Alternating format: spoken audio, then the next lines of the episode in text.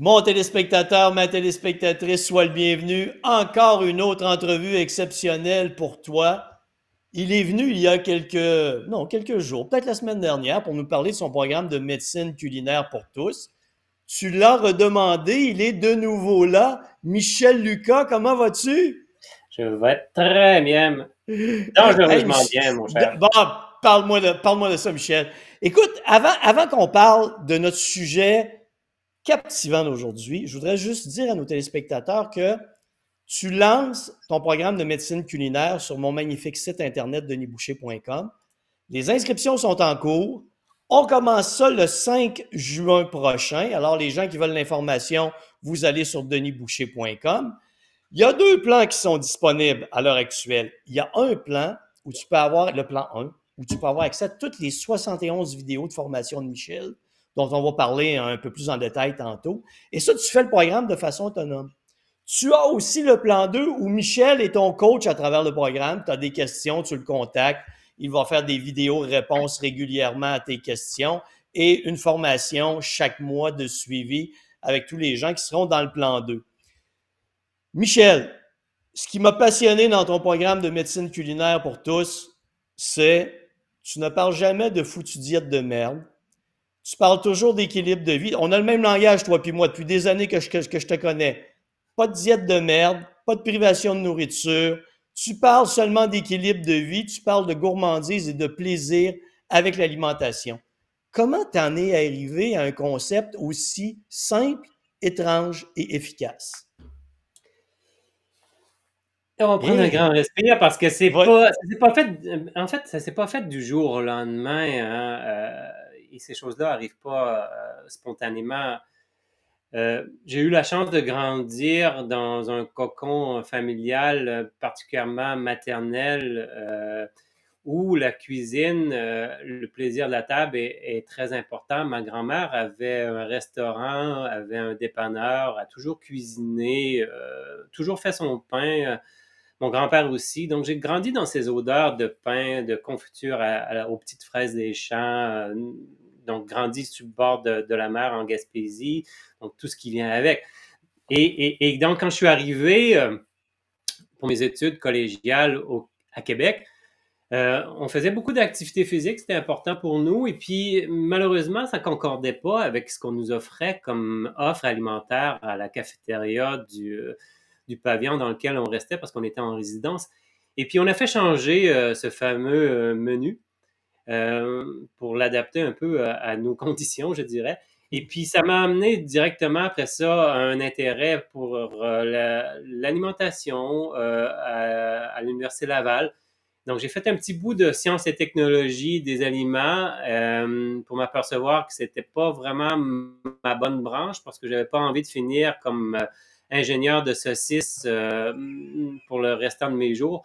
Euh, et donc, j'ai bifurqué vers la santé parce que ça m'intéressait. C'était là à la base, mais donc vraiment la nutrition la diététique. Et donc, j'ai travaillé un peu dans, dans, le domaine, mais quand on est sorti, nous, il n'y avait pas grands emplois comme aujourd'hui. Euh, et donc, je suis allé du côté euh, du micronutriment euh, et, j'avais un intérêt particulier pour euh, les oméga 3. ça date de longtemps, hein, on parle de plusieurs années, on parle de 20 ans passés. Là. Et, donc, les gens n'entendaient pas beaucoup parler, mais on était comme les premiers à parler d'oméga 3, donc d'origine marine, donc ça parlait beaucoup pour un Gaspésien que j'étais. Euh, et, j'avais grandi là-dedans, en fait. Et, puis, euh, ça m'a amené à la rencontre d'un médecin euh, épidémiologiste qui travaillait avec les populations nordiques, notamment les Inuits du Nunavik. Et, donc, on a travaillé sur les oméga 3 avec Eric Dewali.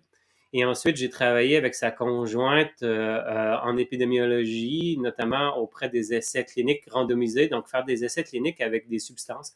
Dans le cas présent, c'était l'utilisation des acides gras oméga 3 pour traiter, euh, soulager la dépression chez les femmes à la périménopause. Ce qui m'a amené par la suite à aller aux États-Unis, à l'école de santé publique de Harvard, développer tout le concept de, nutrition lié à la santé mentale parce que c'était pas quelque chose qu'ils faisaient à l'époque. Et donc là, j'ai pas juste travaillé sur les oméga 3, j'ai travaillé sur le café, l'activité physique et, plusieurs variables intéressantes.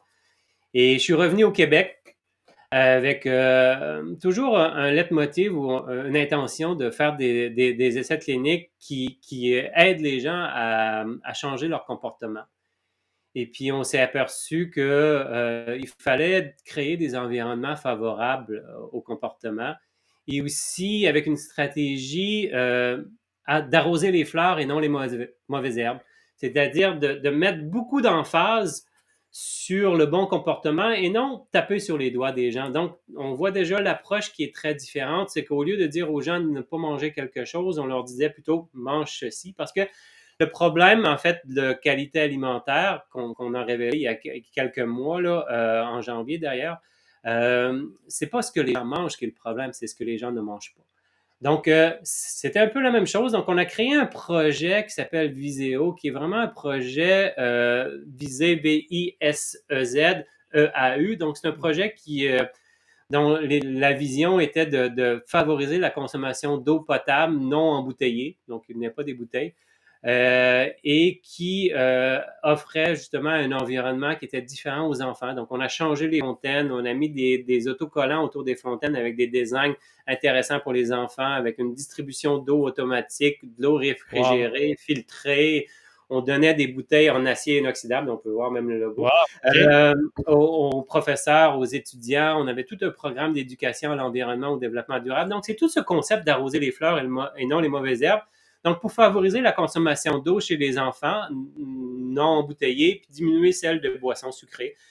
Euh, et là, je suis rentré en contact avec un, grand, je dirais, de la, gastronomie québécoise, vit plus au Québec depuis plusieurs années, vit à Barcelone, parce que une bonne partie de la, gastronomie se passe là aussi. Euh, c'est François Chartier.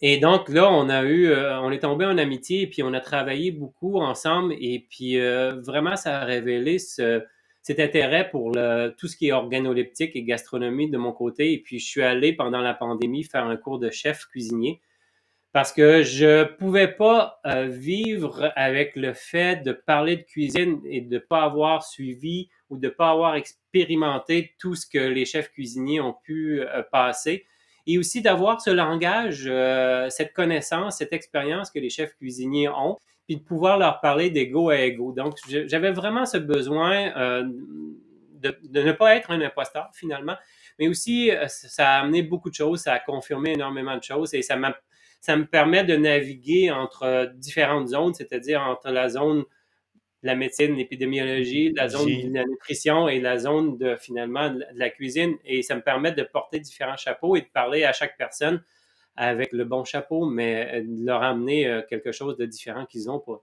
Hmm. Dans le programme de médecine culinaire pour tous, Michel, tu.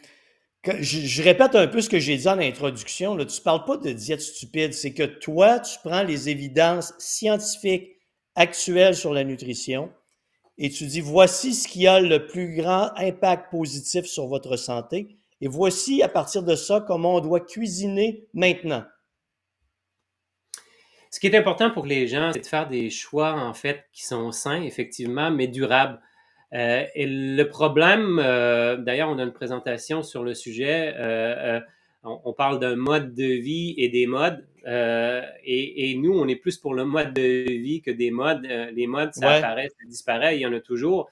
Et puis d'ailleurs, il y a eu une belle étude scientifique publiée il y a à peu près deux semaines, je dirais, euh, probablement par l'institution qui est une des institutions les plus reconnues dans le domaine médical, qui a le plus d'influence, qui est euh, la Société américaine de, de, cardiologie, l'American Heart Association, la Fondation des maladies du cœur américain, qui est presque aussi gros que l'OMS par son impact. Et puis, elle a regardé finalement les différents modes alimentaires ou régimes qui sont dans la littérature euh, et lesquels correspondent le plus à leurs recommandations récentes, qui sont basées sur la science finalement.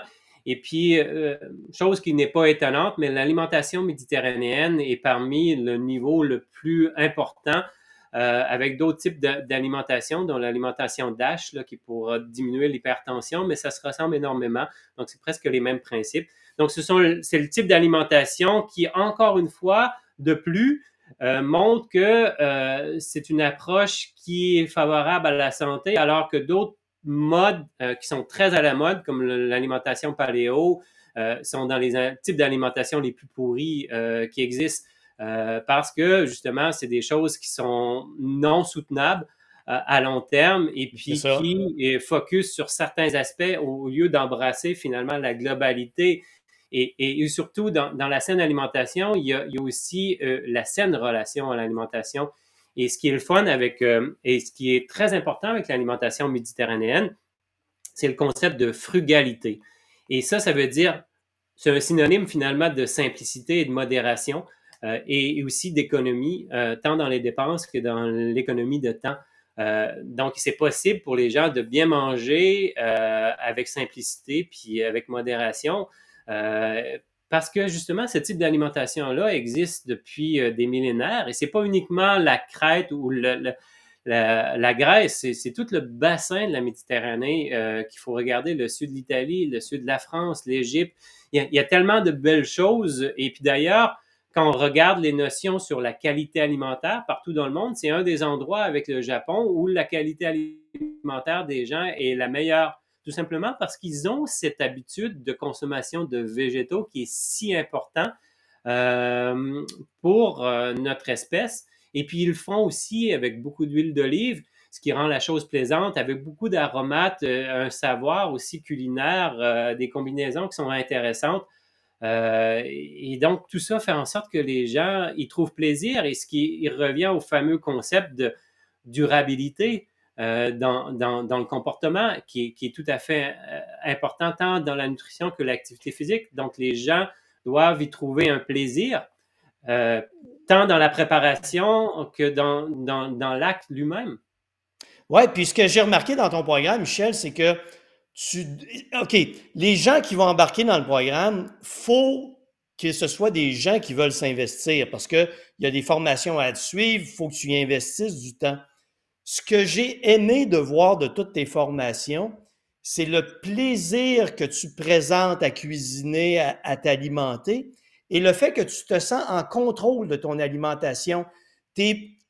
moi, ça fait même pour moi un changement dans ma tête de dire, hey, ça, ça peut, c'est pas négatif. Si je le joins à tel aliment de telle manière, je vais je vais avoir un impact positif il n'y a pas de langage négatif dans ta façon de présenter l'alimentation. C'est voici les bases, voici comment on se construit, voici comment vous allez être en contrôle de votre alimentation.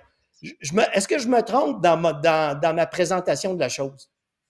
Non, c'est très important. Ça commence d'abord par l'attitude et puis justement, c'est de donner aux gens des outils concrets pour être capable de réussir une vie gourmande, euh, je pense que la gourmandise, au-delà de, de, de, de, la définition de la gourmandise, on pourrait y revenir parce que le, le, le, péché de gourmandise, euh, c'est pas juste de, de, surconsommer, mais c'est de manger au-delà de son rang social, donc qui a été imposé un peu par la religion. Donc ça va très loin en fait. Euh, les, les, oh, les mots ont, des, des notions très importantes, mais cette, vie gourmande-là, elle peut être associée à la santé. Il faut être capable déjà d'abord de distinguer le type d'aliment dans lequel on, se trouve. Donc, il y a les aliments qui sont quotidiens, d'occasion et d'exception. Le problème, c'est que les gens consomment quotidiennement des, des, aliments d'exception et, de manière exceptionnelle des aliments qui devraient être des aliments quotidiens. Hey, fais-nous un parallèle, Michel. Aliments d'exception, tu classes quoi là-dedans? Donc, on mange plus souvent des aliments d'exception qui sont? Ben, c'est toute la gamme des produits euh, ultra transformés euh, qui sont créés directement euh, en laboratoire avec des ingrédients finalement. C'est plus vraiment des, des, aliments, donc ce sont des, des, des produits ultra transformés. donc il y, y, en a une liste. Ouais, ouais, ben, on comprend déjà ce que tu dis. Et, à l'opposé, ben, on a ce qu'on appelle les, vrais aliments, ce qui est minimalement transformé, euh, qui vient de la terre, qui vient de, producteurs qu'on doit honorer par leur travail euh, tellement important et, qui, auquel on retrouve aussi ce qui est un peu euh, non paradoxal parce que quand on le comprend, quand on regarde un produit qui est frais du jour, et d'ailleurs quand vous allez dans les grands restaurants, c'est le secret un peu, c'est d'aller chercher ce produit qui est récolté presque à la dernière minute pour aller chercher le maximum de flaveur, de maximum d'arômes.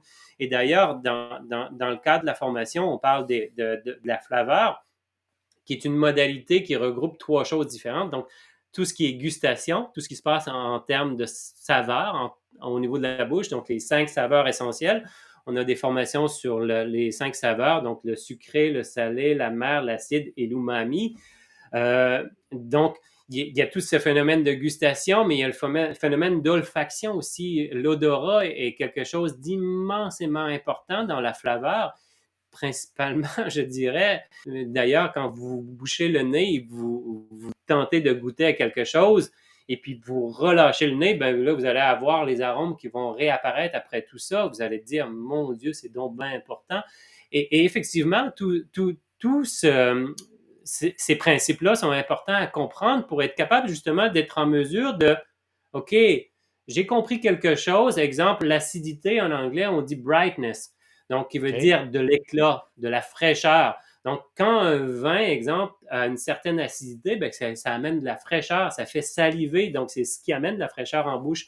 Donc, on peut ajouter de l'acidité au lieu d'ajouter de l'acidité euh, du salé, pardon, parce que ça joue sur les mêmes notes. Souvent, dans un plat, quand on le goûte à, la fin avant de, le servir, on va dire Ah, il manque un peu de sel. Souvent, c'est qu'il manque beaucoup d'acidité pour justement pour réveiller cet éclat-là. D'ailleurs, la sauce tomate, souvent, on va y ajouter du, jus de citron pour euh, qui est du jus de citron frais parce qu'il y a du parfum à l'intérieur de tout ça aussi.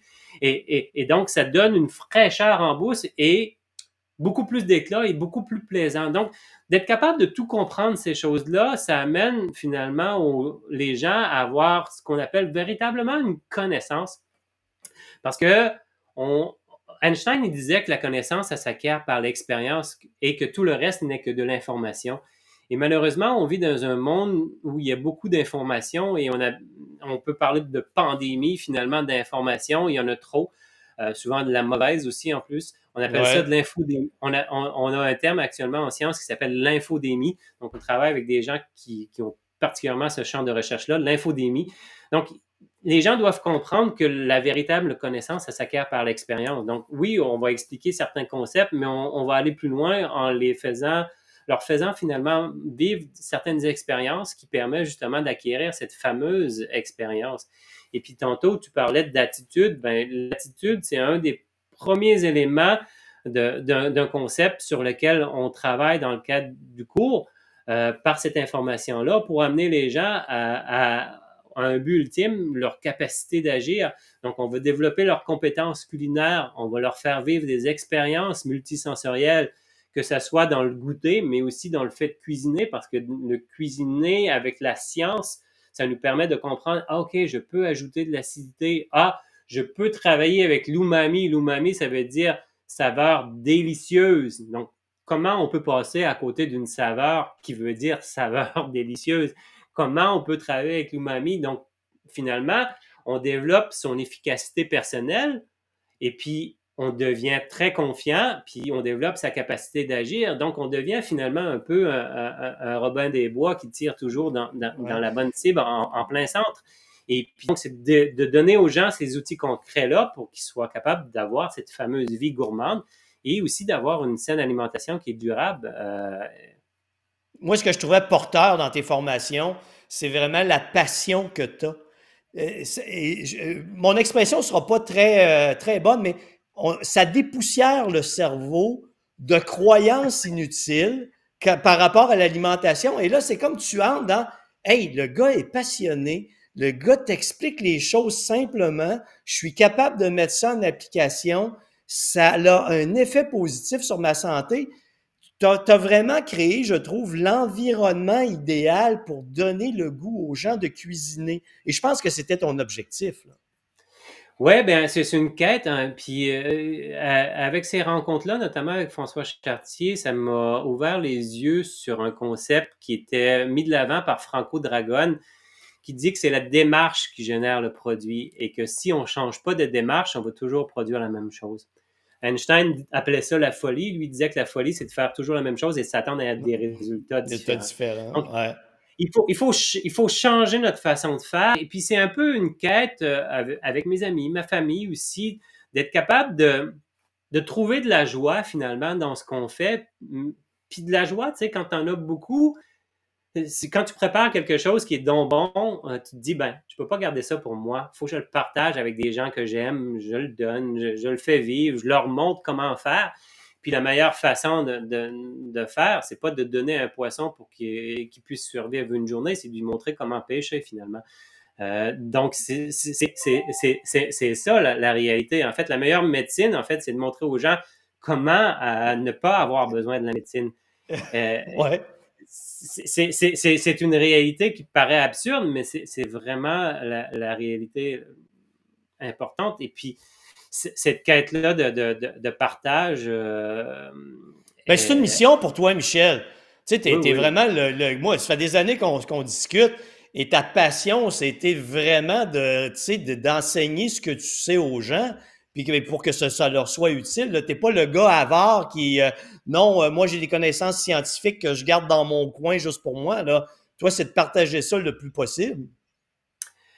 Ben, il le faut parce que si on veut amener les gens euh, à changer et, changer de manière durable, je pense que quand les gens y trouvent de la joie dans, dans l'action, parce que vraiment, euh, le, fait de s'alimenter, c'est quelque chose de vital, vital pour soi, mais aussi pour les autres. Mais si on y trouve une joie profonde dans la préparation et dans la dégustation et dans le partage, ben, je pense qu'à long terme, ça fait en sorte que ça fait une vie qui est drôlement intéressante euh, parce qu'on est vraiment dans la joie. Donc, ça, et, et, ça, effectivement, oui, c'est une mission euh, d'y découvrir. Puis ça s'acquiert aussi en relation avec les autres. Donc, j'ai bien hâte que les gens puissent commencer euh, le programme pour, qu'on puisse les entendre et, et, partager avec eux parce que ça, c'est pas vous savez, l'autorité, euh, c'est pas quelque chose qui est imposé. En fait, hein. l'autorité, c'est vraiment une boussole, c'est une orientation.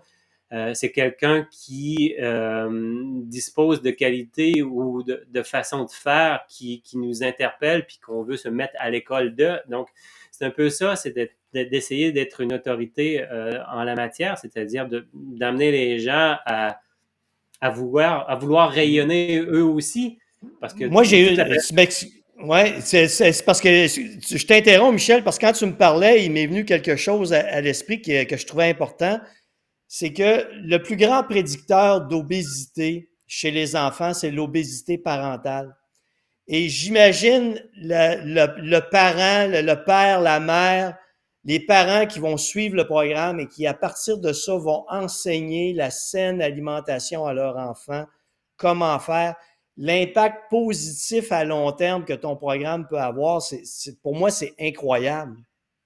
Je sais pas si tu le vois à si long terme que moi, là, mais moi, c'est vraiment ce que je vois parce que le comportement des parents a un impact direct sur la santé de leur enfant, leur comportement. Et si les enfants, dans leur jeune âge, à l'adolescence, n'acquièrent pas de bons comportements, ils vont maintenir leur comportement négatif à l'âge adulte. Et déjà là, ils peuvent faire, grâce à ton programme, un changement maintenant. Oui, puis c'est d'entretenir une saine relation à l'alimentation et ça veut dire aussi s'asseoir à la table avec les enfants puis faire de, ce moment-là quelque chose de totalement présent. Donc, pas de téléphone, euh, pas de télévision. Et puis c'est malheureux, c'est quelque chose qu'on enseigne aussi dans le cadre du cours. Je pense que même dans le plan de formation, on, on en parle. Euh, qu'il euh, y a un tiers euh, des enfants qui ne s'assoient jamais à table avec leurs parents. et, et, ça, c'est à mon avis une catastrophe. Si vous voulez déshériter un enfant, c'est la pire chose que vous pouvez leur faire. de ne pas faire en sorte que un des moments les plus importants, et d'ailleurs, quand on regarde les gens en fin de vie, quand on leur demande qu'est-ce qui est plus important, mais ben, ça fait partie des choses qui sont les plus importantes, la, relation à l'alimentation et puis nos expériences aussi, bonnes comme mauvaises, sont souvent autour d'une table. Donc, euh, c'est quelque chose qui est immensément important. Donc, de priver les enfants de cette saine euh, habitude-là euh, avec leurs parents, leurs frères, leur, leur famille, c'est catastrophique. Hey Michel, je sais pas comment tu vas faire pour survivre au fait que tu vas devenir le grand gourou de l'alimentation mondiale. En tout cas, ce sera ton problème. Hey Michel, je voulais te remercier encore une fois d'avoir été là. Euh, puis je tiens à dire aux gens que tu vas nous faire des petites publications régulières qui vont paraître sur mon site internet, sur Facebook, parce que je t'ai demandé d'être très présent en vidéo pour vraiment parler de l'alimentation régulièrement, parce que tu es vraiment un scientifique de pointe dans le domaine qu'on parle des vraies choses, que, que tu, tu raconteras pas des conneries, tu vas raconter ce que dit la science. Donc, tu vas être présent très souvent là, sur, euh, sur mon site Internet et mes réseaux sociaux là, dans les jours, les mois, les années. D'ailleurs, je t'ai dit que tu allais faire des vidéos jusqu'à ta mort. t'es, pris, là. Nos téléspectateurs l'ont demandé, t'es pris jusqu'à ta mort, Michel. Vis avec. hey, tout le monde! Le programme de médecine culinaire, on commence ça le 5 juin sur denisboucher.com. Les inscriptions sont en cours. On ne prend que 10 personnes pour commencer la première cohorte, le premier groupe du programme de médecine culinaire pour tous. Encore une fois sur denisboucher.com. Michel, merci. Tu es toujours aussi passionnant et je t'adore toujours autant. Merci. Réciproque. Denis, merci. Salut, bye.